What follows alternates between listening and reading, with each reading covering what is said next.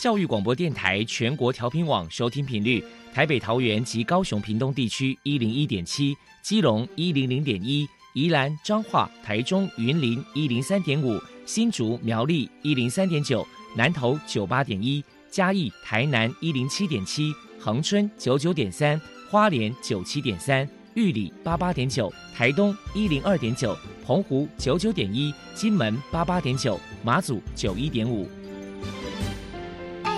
爱是包容，爱是牺牲，爱是分享，爱是服务。因为爱，特殊教育充满了无限的可能。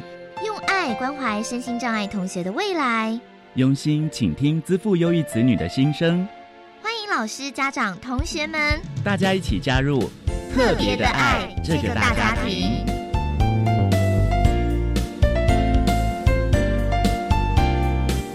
本节目由教育部学生事务及特殊教育司指导，国立教育广播电台监制。欢迎收听。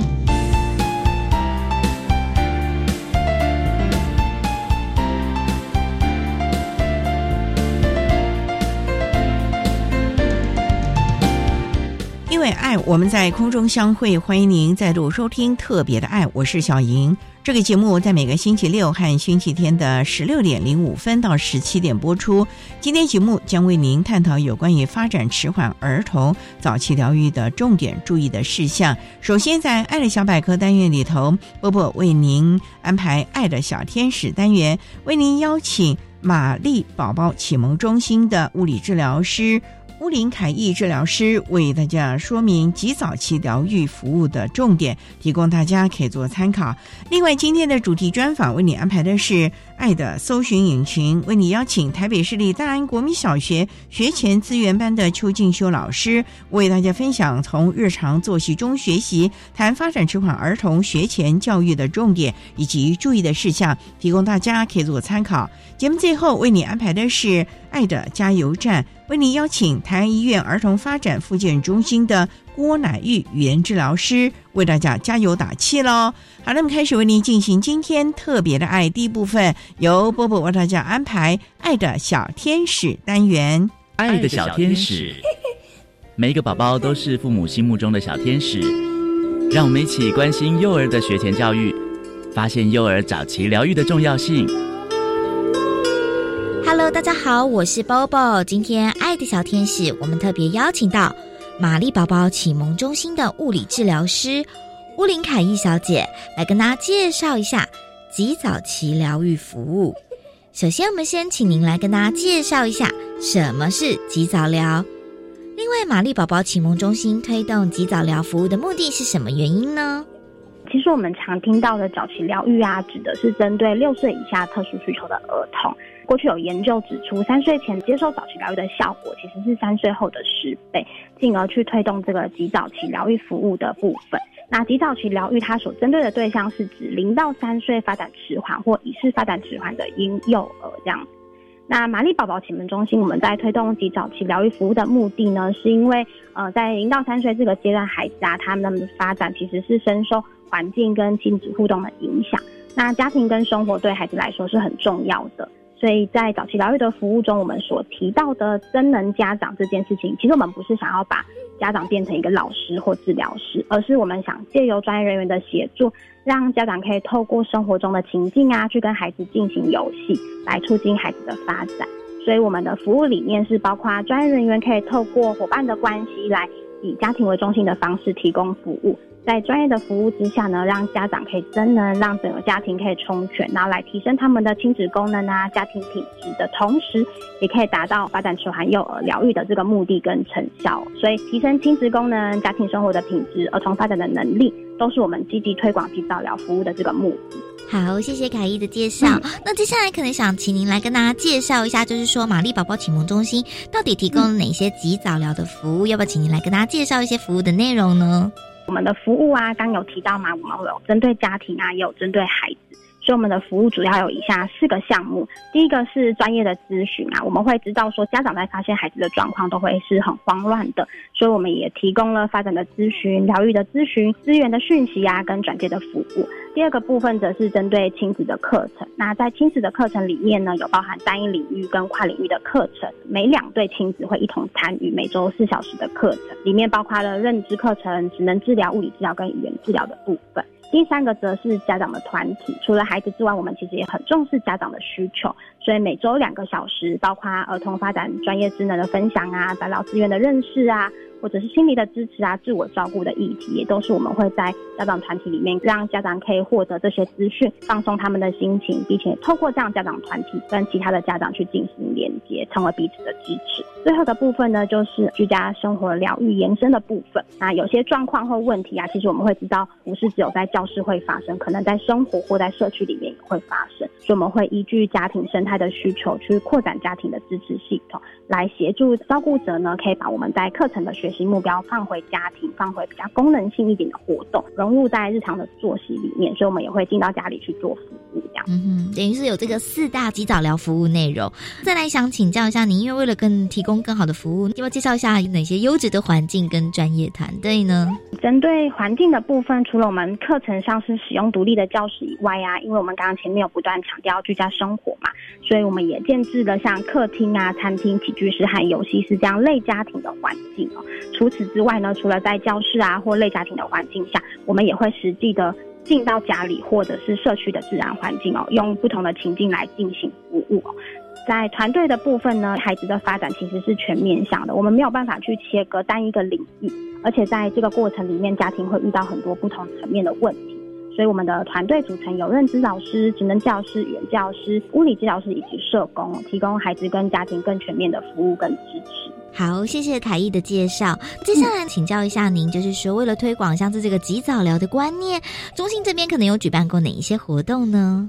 好，在针对不同的对象，我们也举办不同的活动。那我们的目的其实都是在推广及早期疗愈。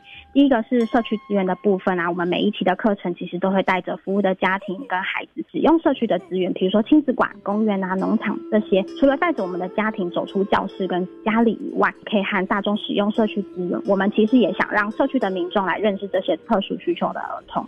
我们都是可以一起在公园、一起在亲子馆里面游戏的哦。第二个部分是针对。啊，早期疗愈权益的倡议和服务模式的推广，我们其实举办过两场的国际研讨会，分别是在二零一二年跟二零一六。第三个是我们针对早疗专业人员举办过四场的早疗研讨会，跟一场的工作培训坊，培训了十位外部的专业人员来推广我们这样子的理念哦。最后是家长的真能是我们很重要的目标，所以我们也针对家长的部分，在今年跟去年举办了多场的培力讲座，包括玩出生活力啊，玩出专注力等等。这样子的呃家长课程呢，可以去提升家长的亲子技巧，运用生活中的小游戏啊，来提升家长的亲子功能，然后增进他们的互动品质，这样子。等于是中心这边举办了各式各样的活动，有不同面向的活动，来促进一些像是跟民众一些互动交流。那接下来可能也想请教一下，就是凯毅，就是说，因为想必说你也面对到了很多像是这些迟缓儿的家长，请您来分享一下，就是说，到底迟缓儿在早疗或学前教育这个阶段，父母可能在教养上或者是亲师沟通这个部分，可能你有什么样的诀窍或者是该注意的地方呢？其实针对这样的部分啊，因为迟缓了，在这个阶段，我们知道的大概都会是被带着去上很多的疗愈课。那我们这边呢，其实想给爸爸妈妈的建议是，呃，第一个，我们希望大家可以去同理孩子的情绪啊，因为带着上课啊，或者是不断的练习是很辛苦的。那我们在面对孩子的情绪时候，我们应该可以去理解，并且去同理他们。第二个部分则是我们可以正向的去看见孩子的能力啊，在这个阶段，我们可以理解家长会很迫切的期待我的孩子要有进步，所以我们看见的都是孩子不会的或孩子没有的能力哦，而忘记了我们孩子其实有他的优势能力或他已经学会的事情。那看见孩子的优势，运用孩子的优势，我们可以带着孩子继续的学习，提升他的弱势。第三个则是生活及疗愈，疗愈及生活。我们避免让孩子的生活啊跟童年只有疗愈而已，没有生活，让疗愈回归生活。我们会发现生活里面其实是有很多练习的机会哦。接着在亲师沟通的部分呢，建议大家要可以先了解孩子的状况跟需求，并且呢理解孩子在不同的情境他是会有不同的表现，这是一件很正常的事情。那所以，我们因着清楚孩子的状况，当我们有担心或期待的时候，我们才能适时的和老师提出讨论，也理解老师会在学校因着学校的环境会有不同的学习目标。透过沟通啊，跟讨论，我们才可以找到共同努力的方向哦。好，谢谢凯伊的分享。那接下来可能也想说，请您来破除一下，因为这个一路下来，生活当中可能很多人对于像是早期疗愈或是及早疗这个部分有一些错误的观念，要么请您破除一些常见的迷思呢？嗯，好。那其实我们常见的迷思，我第一个想到就是那个“大只鸡慢体”这句话哦。那这边其实会建议大家，对于孩子的发展是有疑虑的时候哦，就建议大家做发展咨询哦。现在其实有很多的地方都有提供免费的发展咨询。像是亲子馆啊，或者是卫生所，他办理的儿童发展筛检，或者是上网可以搜寻各县市儿童发展资源中心，里面都可以找到相关的资讯哦。那早期发现、早期介入是可以避免孩子的发展落差越来越大的。那另外是，当有些家长他开始带着孩子上疗愈课的时候，其实会认为说，哦，我有带去上课就好，老师有教就好，我回家就是继续用我原本的方式带孩子。那这边也想提醒大家说，呃，生活及疗愈、疗愈及生活的概念，其实课程那个短短三十分钟、一个小时哦，都不及孩子在家庭生活的时间，还是要记得让疗愈回归生活哦。好，谢谢凯毅的提醒跟破除一些常见的迷思。最后，针对像是这个早期疗愈或学前教育这个部分，可能你有什么样的想法想传达呢？这里想传达给大家两个概念啊，第一个就是家长是早期疗愈中很重要的角色啊，所以我们要适当的去参与孩子的疗愈，了解孩子上课在上什么，了解孩子的需求啊，然后陪伴孩子在生活里面可以自主的生活。第二个部分是刚刚我们一直不断不断提到的生活及疗愈的概念啊，就是每个孩子无论是否有特殊的需求啊，他们都应该享有快乐的童年生活，避免他们只在家里跟疗愈教室里面奔跑这样子。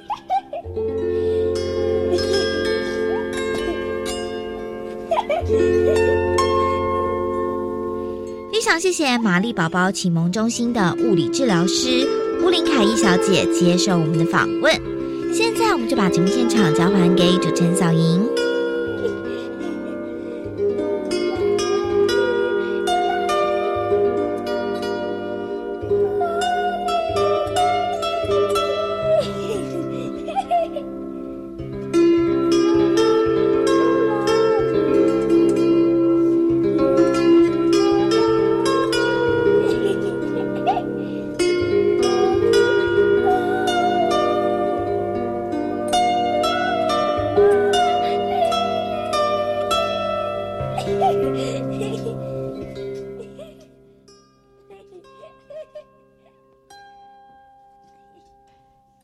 谢谢玛丽宝宝启蒙中心的乌林起义物理治疗师为大家提到了及早期疗愈服务的重点，还有注意的事项，提供大家可以做参考。您现在所收听的节目是国立教育广播电台特别的爱，这个节目在每个星期六和星期天的十六点零五分到十七点播出。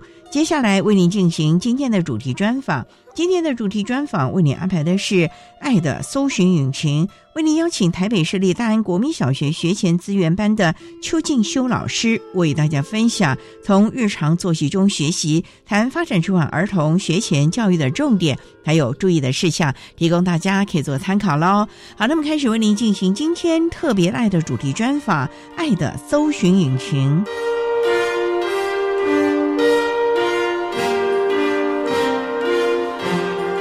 爱的搜寻引擎。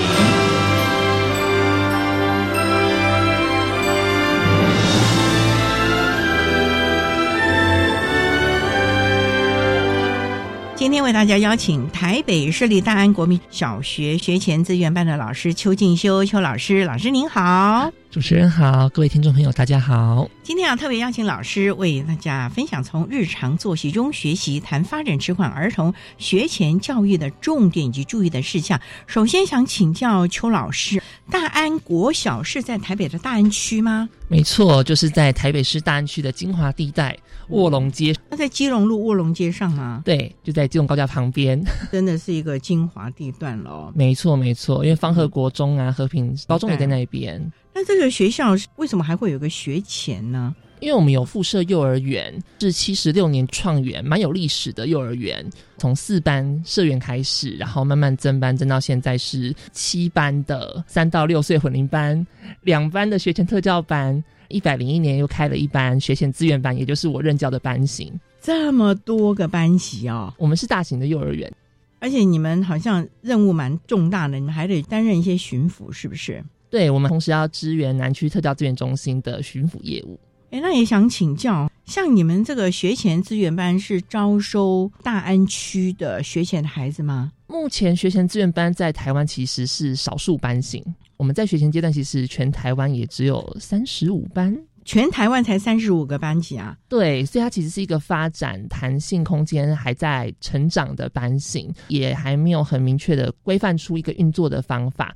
所以像现在台北市的做法比较会是各班要有自己的运作的规划。像我们大安妇幼比较会朝向把这个班成为一个我服务对象能够运用的资源的产出的中心，就不是以教学为主。所谓的资源产出中心。就例如说，我可能会办一些公益讲座，或者是做一些宣导的资料，可以让老师们或者家长们更了解一些学前现场的状况。可是你的主要对象是小朋友哎，小朋友哪里听懂你的公益讲座啊？这就是怎么样去支持孩子的时候，我们要去思考的点。其实我能够服务的时间很有限，所以我在工作的时候，我也。一直在思考，就是我到底要很花很多时间在跟小孩互动上，还是我应该要看到这个孩子他生活的环境里面，我怎么样去支持这个环境，让他互动的经验更为丰富、更有品质。在我退场的时候，这个环境还是可以支持这个孩子好好的生活跟适应，还有学习。所以你这个资源班小朋友平常也是在他的原班就读，是偶尔可能外加或者抽离，你提供专业辅导喽。对，因为像我们大安富有比较采的会是合作咨询模式，也就是说，我作为一个特教的专业角色，普通班老师是作为普通班的班级老师的专业角色，家长也是家长的专业角色，基本上就是我们三方啦。当然有必要啊，行政端或者是说外面的一些社工啊，或者是治疗师也会加入我们。那我们就是各自把持各自的专业，释放我们彼此。已经学会的很专业、熟知的技术或者是知识，相互交流，一起来讨论怎么样帮助这个孩子。所以比较会这个模式，在这样的前提之下，我比较多的服务方式会走间接的服务，也就是说，我可能会是比较采观察、物谈的方式来执行，除非说有教学的必要，或者是说我想要理清一些事情，我才会做直接的服务，做抽离，或者是说在原班做教学。所以你也会入这个班去观察、了解这个孩子在这个班级的状况，适时的提供给他原班的代班的老师或者是家长专团，大家共同讨论了。是没错，因为魔鬼总是藏在细节里。我如果不进去，只是听他们讲，有的时候我会错过很多重要的线索。说的也是啊。所有的事情其实都是大家要一起，不过呢，各个专业大家整合啊，互相的支持，而且互相讨论，这就是一个很大的学问了啊！稍待，我们再请台北市立大安国民小学学前资源班的邱静修老师，再为大家分享发展舒缓儿童学前教育的重点，还有注意的事项喽。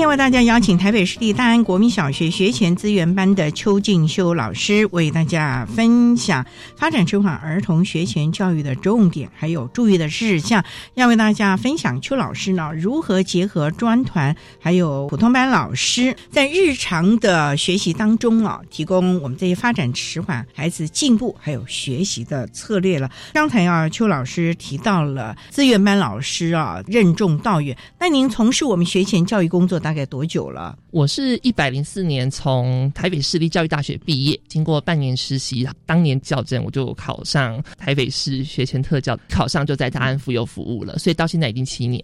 你当初怎么会来选学前教育呢？我们是特教系，当时大二的时候可以抓修教育学程，那时候我就选了学前特教学程。你为什么会选学前特教的学程呢？因为我在做教育的这一块，我会希望我做的是有意义的，跟我想要做的。那我觉得在学前的这一块，它更着重在人的生命怎么样被丰富、被支持。我觉得这个跟我想要做的事情很一致。所以当初在国小那边，当然我也很感谢那边教导我的老师。但是到后来，我后来就跳槽到学前阶段来服务。因为市立大学的特教系其实可以在国小教育阶段和学前。这两个阶段的，是，所以你特别到了学前这个阶段，对，应该蛮吃香的吧？只能说还是要很多努力，因为在我们一般来说啊，我们没有所谓的性别的这个问题，而是说在我们一般的学前的教育阶段比较少男性的老师，是。对于孩子在性别的学习，其实对孩子们来说哈是有一点点的不方便的了。好了，那谈了这么多哈，到了学前现场教学，甚至于巡抚哈，跟你在课堂的理论有没有什么不一样？当初一进到现场的时候，我受到蛮大的冲击，是原来很多东西它不是理想上那样子的模式就可以套进来运作了。我们其实还是要回到当下他生活的文化状态，然后去理解很多的文化的因素，或者是说他们经济的状况，或者是说照顾者他的个人能力到底怎么样，然后我们再来给建议。可是我在一开始的时候，我还没有抓到这个重要的原则，可能那时候我就很多的挫败，因为我会觉得我都跟你讲了，为什么你们冥顽不灵？老师，对，这是专业耶，对我会好愤慨哦。但是现在回头看看，我会觉得那个时候的我还不够成熟，还不够专业。但是就像我们期待孩子做到的嘛，就是人都是终身学习者，我其实也在终身学习，所以走到现在，我会觉得在。大学阶段写的东西，其实我们更要有智慧的去理解，那是一个在某些状况下归纳出来的东西，但不代表它可以直接套用在你的服务现场。你应该要选择符合的东西来使用，做很灵活的调整。而且啊，每个孩子的状况都是不一样的，所以你必须要看出他的特色、优势，或者是比较不那么擅长的部分。重点就是如何。在这个学前的阶段，尽量的把一些早期疗愈或者是专业团队能够一起把它跟我们的特殊教育结合在一起了。没错，没错。哇，这是一个很大的功夫哎。是非常需要耗费心力的事情。我觉得这个协调沟通就是一个很重要的修炼的了。是，它是一门好高深的艺术。那我们稍待啊，再请台北市立大安国民小学学前资源班的邱静修老师，再为大家分享发展迟缓儿童学前教育的重点还有注意的事项。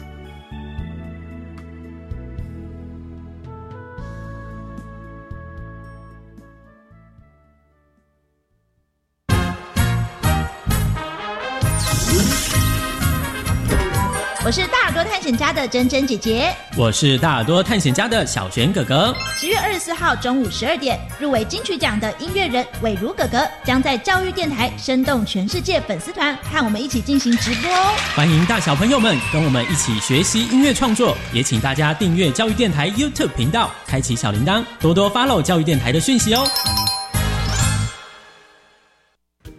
一百一十三年本土语言杰出贡献奖自一百一十二年九月一日开始受理推荐，征件至一百一十二年十月三十一日止，以邮戳为凭。我们正在发掘长期付出，对推动闽南语、客语或原住民族语具有极大贡献者。如果您身边有值得表扬的对象，不论是团体或个人，都欢迎推荐。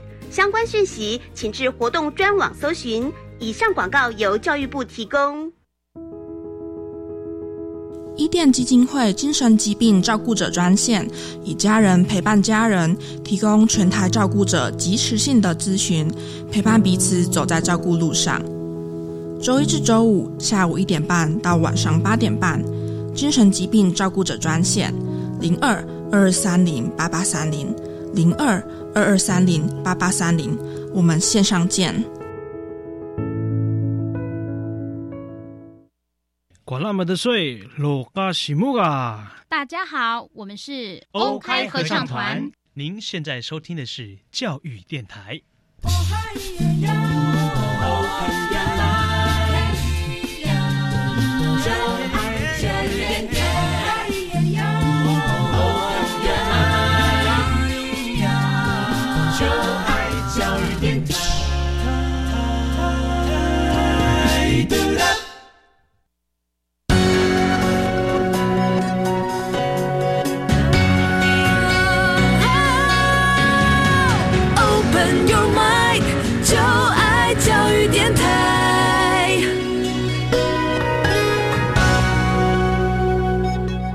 电台欢迎收听《特别的爱》这个节目，在每个星期六和星期天的十六点零五分到十七点播出。今天节目为你邀请台北市立大安国民小学学前资源班的邱静修老师，为大家分享从日常作息中学习谈发展迟缓儿童学前教育的重点还有注意的事项。刚才邱老师为了简单的介绍了大安国小学前资源班以及我们台北市啊对于学前教育的特色了。不过呢，我们也知道。邱老师，您除了在大安国小的附设幼儿园从事特殊教育之外，您还要配合我们的南区特殊教育资源中心担任巡回辅导。是，也就是说，你要在台北市其他的幼儿园担任一些辅导工作。是，没错。那不是得在外面爬爬照了？对，就是要巡回演出。可是这样子，我个人觉得，如果你带着这个班级，那你每天观察他。你当然很了解这个孩子，也跟这个家长感情也深厚。可是，当您如果去巡抚到一些学校，人家有原班的老师哎，又有家长哎，你要怎么样让他们信任你的专业？就是你光要打入这个新的环境哦，对老师来说，其实就是一个很大的挑战了嘞。是啊，所以我每次接到新干的时候，我其实前一天都会有点睡不好。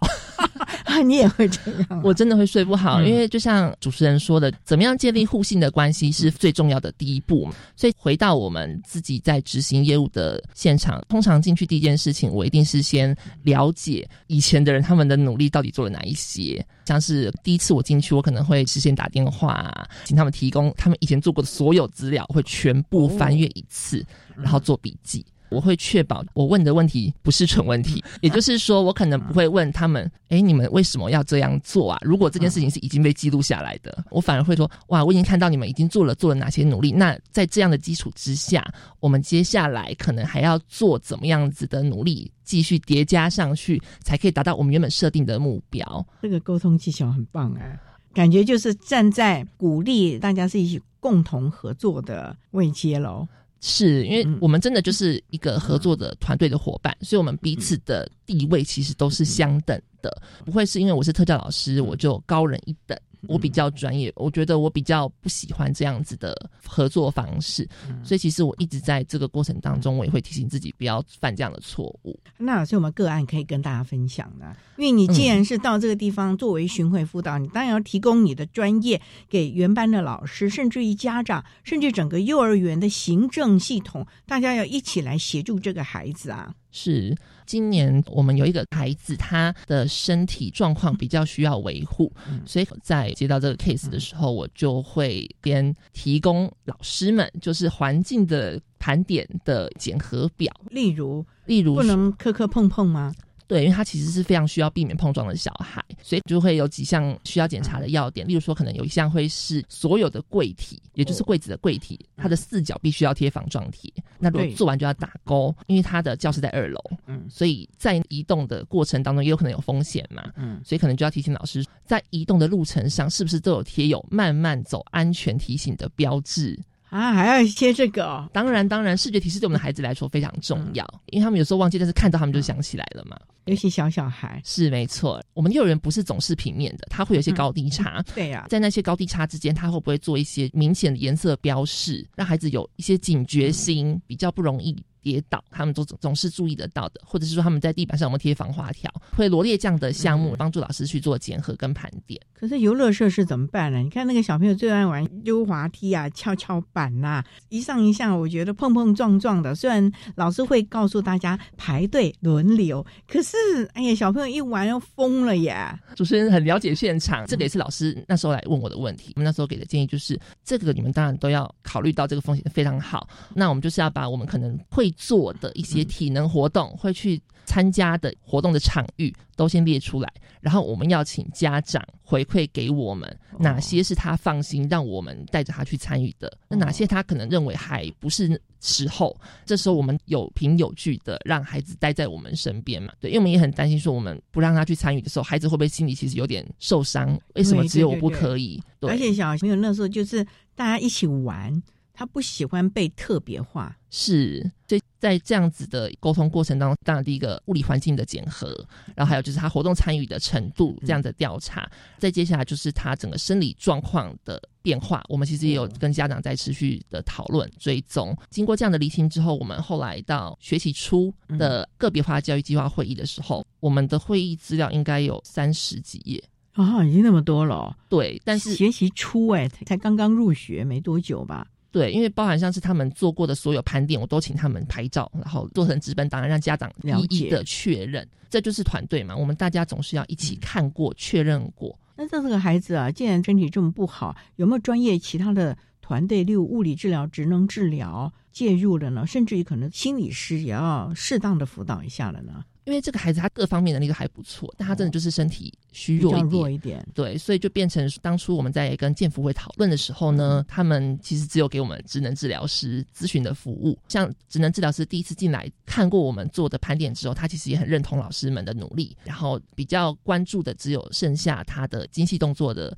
发展上，可能就是他的操作的时候还是会换来换去啊，因为没有力气嘛，可能就提醒我们之后要累了就休息，之后再开始操作，不能一下子。太累了，可能受了伤。没错，没错，这些都是专团要提醒的喽。对，所以其实也很感谢他们，总是可以帮助我们发现没看到的盲点。那小朋友嘞，光这大人配套措施都好了，个别化教育计划，你看这资料都已经好，可是小朋友哎，那么小哎，他们。怎么会晓得这个轻重呢？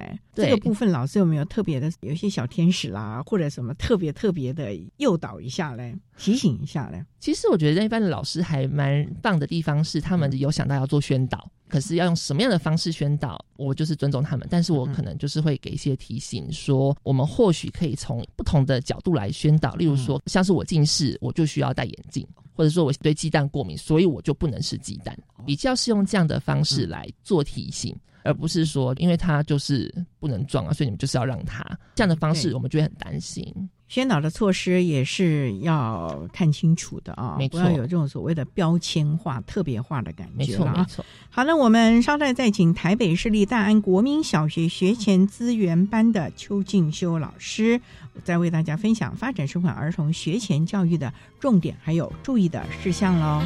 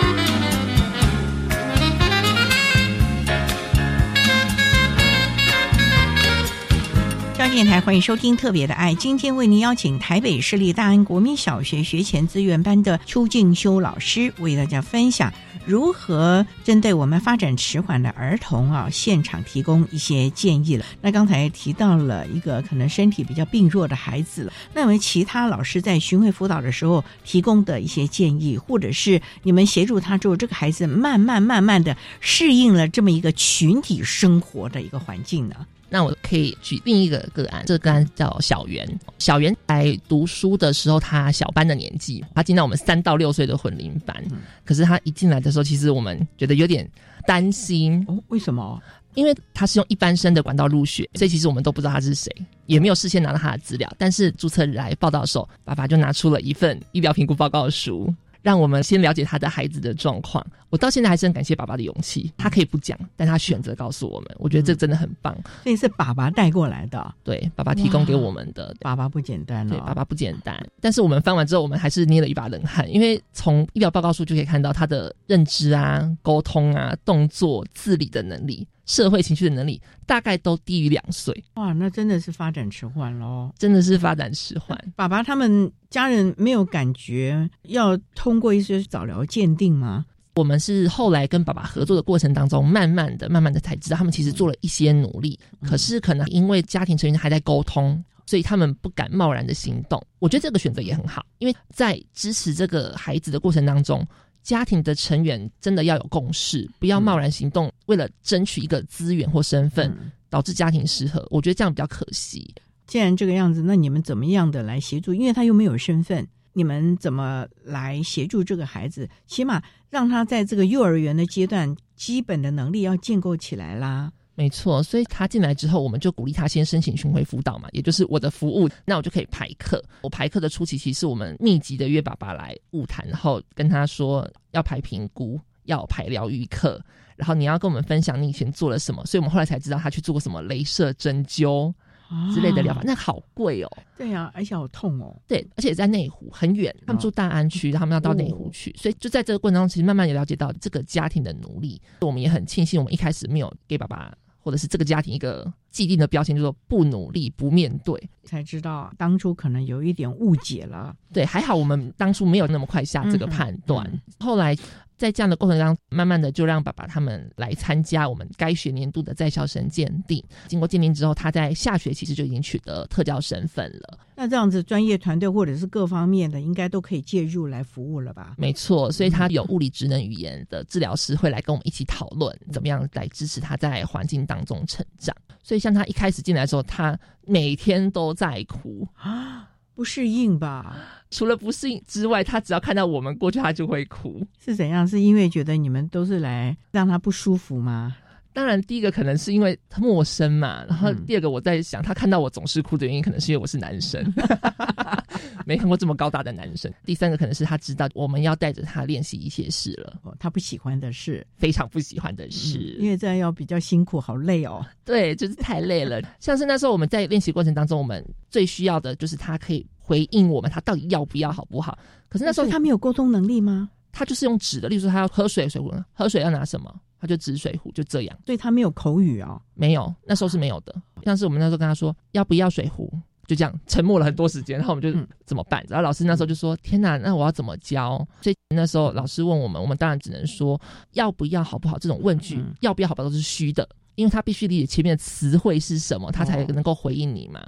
所以那时候的建议就是大量示范，然后灌输词汇，灌久了他就吸进去了。例如说，像我靠椅子的时候，同事就是说靠椅子，靠椅子，就讲很多次，然后确定他有看到，就是大量的词汇，不经意之间在说，反正就是每一件事情你们都要不断的说，不断的说，对，这样不会口干舌燥吗？还好他们老师的声音非常的清亮，所以也很感谢他们，真的按照我们的建议这样去执行。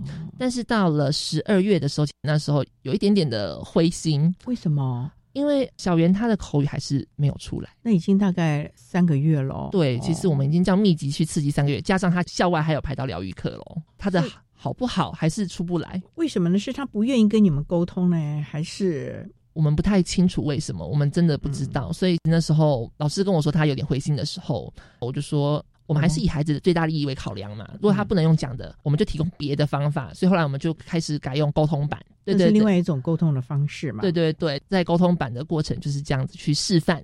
到后来沟通版也不行，那我们就说还是我们改用发声按钮，按下去它就会有声音跑出来。他应该就有兴趣了吧？结果在我们要做这件事情，我们一讲好要做，就他就开始讲话了。为什么？我们也不知道为什么，可能就是他听够了，他准备好了。哦，我相信是这样，所以我到现在还很记得，就是有一天我在走廊，我走出来，然后我看到他，小圆拜拜，他这样伸手跟我拜拜，我哭出来，他竟然跟你讲拜拜哦？对。哇！我真的哭出来，我真的觉得就是哇，一切都好值得，擦点眼泪了。我看老师到现在还是很激动。其实我觉得就是在这种当你努力这么久，其实已经很灰心，因为都没有任何的成效的时候，突然之间来到，你会觉得哇，过去的努力都值得了，然后也看到了这个孩子的希望。我觉得就是看到了孩子成长的希望，这才是你们这么努力的动力了吧？真的，真的。我想当天你们那整个幼儿园应该都欢欣鼓舞了吧？对，欢声雷动，放鞭炮。那爸爸妈妈应该也很开心了哦。对，爸爸其实也一直跟我们分享，他很感谢让孩子来读书这个决定。真的，所有的事情啊，其实就是应该大家一起努力了啊。所以在这，我们也真的要提醒、呼吁我们的家长们，不要讳疾忌医，也不要担心被标签化。其实有的时候真的勇敢一点，因为你要看到的是孩子未来哦。好，那我们稍待啊，再请台北市立大安国民小学学前资源班的邱静修老师，再为大家分享如何在我们教学现场当中提供发展迟缓儿童各项的学习策略喽。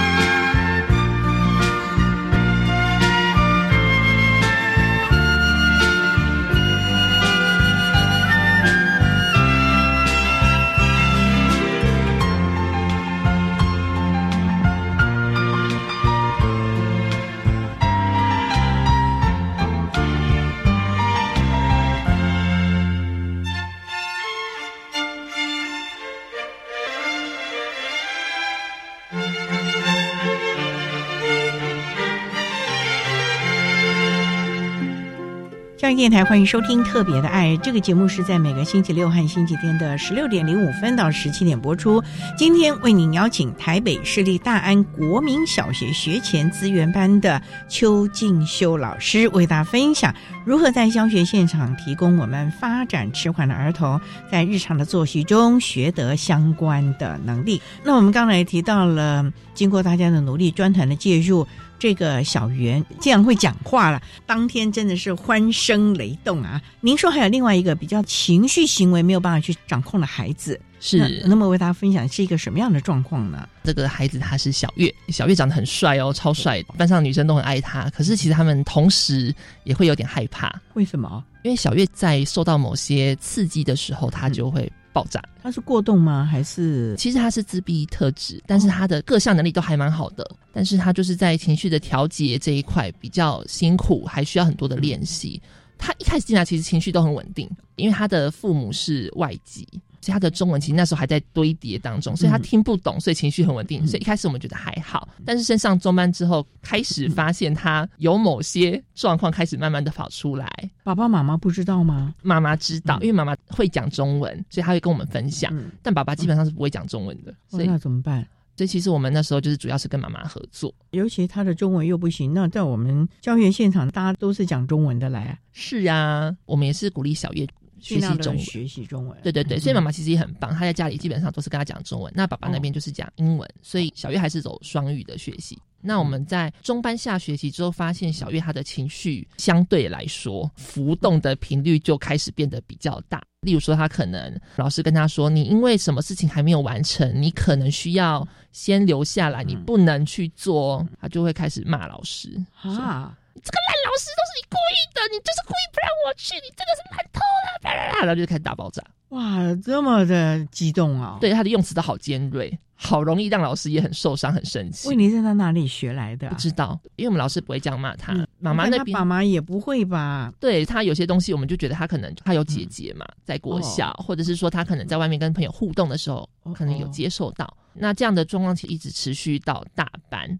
那这中间你们都没有什么特殊教育的服务可以进去协助吗？其实我们一直在去处理跟讨论的是说，我们要怎么样在他的负向情绪发生的时候，怎么去面对，帮助他处理这个情绪了。对，因为他是持有医疗诊断的孩子，那时候我们一直在跟老师讨论的是说，我们要相信他是故意的。还是因为他的大脑真的不成熟，他的高阶脑区没有发展好，所以他控制不了，所以爆掉。关于这件事情，其实我们就讨论很久。大概在大班下学期的时候，我们比较具体的方案出来的，因为我们希望他要上小学了嘛，那我们会比较仿照是小学的辅导方式，也就是说，他以前在班上，老师会很有责任感，他会觉得这是我的孩子，我要在他爆发到结束都在我的班上，由我来承接他的情绪。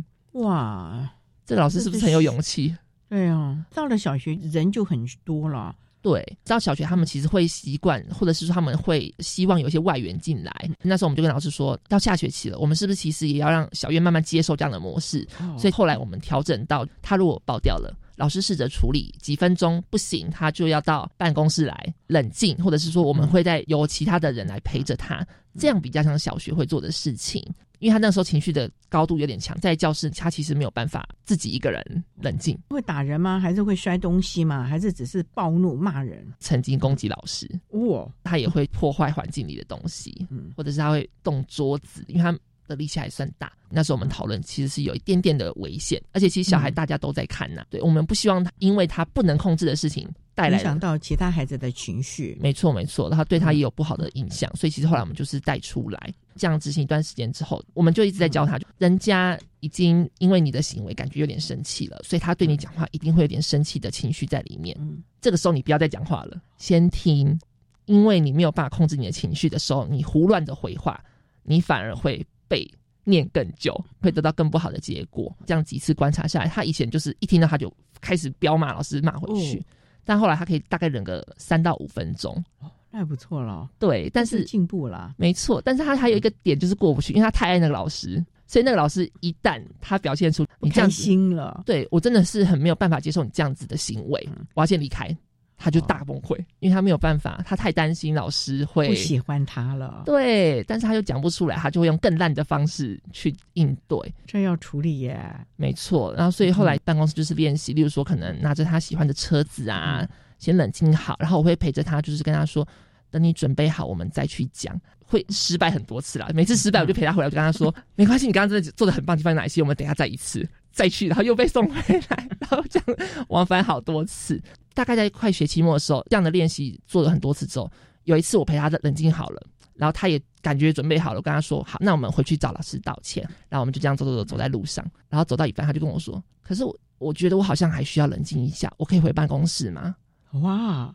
那时候就觉得哇，你进步了耶！对，这就是我们要的。我就是要你去知道你怎么了，你需要什么，你可以讲得出来。这样你在当下还是会爆掉了。嗯，对，那那个无可厚非。可是起码你自己知道了，对你到底需要什么，你可以去讲出来。这样我就觉得可以。我就跟他说，好，那你回办公室，那你要记得跟主任讲你怎么了，然后你需要什么。所以其实这个历程会拉得很长。所以其实我也会在这个过程当中去得到一个思考，就是说，很多时候我们会很想要急于在学前阶段就教会他很多事情，可是其实或许他现在就是练习到这边也没有关系，因为他真的就是有成长。我们要看到那个成长的部分。对啦，因为这群孩子的状况，我们真的要有耐心的陪着他，按照他的步骤，按照他能够接受的时间，陪着他一起慢慢的学习，慢慢的度过这段时间。不过，其实最重要的就是家长也是一个重要的伙伴了，不能只靠学校了。所以，这个多年来，您的经验是，老师和家长真的要努力的合作喽。没错，所以这个部分真的要提醒大家了啊！好，那我们今天啊，非常的谢谢台北市立大安国民小学学前资源班的邱静修老师，为大家分享了如何在教学现场协助我们发展迟缓的儿童，学到了一些该有的能力了。今天也非常的谢谢邱老师的分享，谢谢您，老师，谢谢主持人。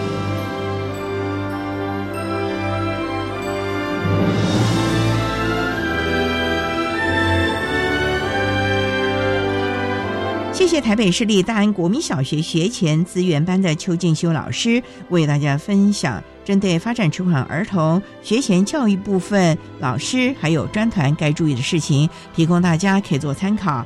您现在所收听的节目是国立教育广播电台特别的爱节目，最后为你安排的是爱的加油站，为您邀请台安医院儿童发展复健中心的郭乃玉语言治疗师为大家加油打气喽。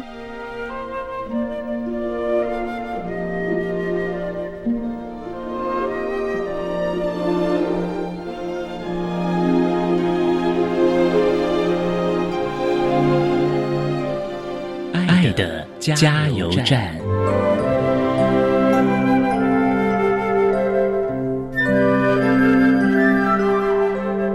各位听众，大家好，我是台安医院儿童发展复健中心的语言治疗师郭乃玉。针对发展迟缓儿童语言治疗的重要性，有几点分享。针对老师以及家长，有几点建议。语言治疗的介入哦，不是只是在教导孩子语言。是要建立孩子有一个很好学习语言的有效技巧，所以家长跟老师啊，我们不要直接教导他们语言，而是创造一个让孩子可以有效学习语言沟通的环境，制造这样的环境之后，让他发展出更好的语言沟通能力。另外呢，语言治疗师是老师跟家长的协力的工作伙伴，我们会借由共同的讨论跟合作。让孩子可以学习到比较正向的沟通技巧，让孩子在实质上可以有更好的生活功能以及学习成就。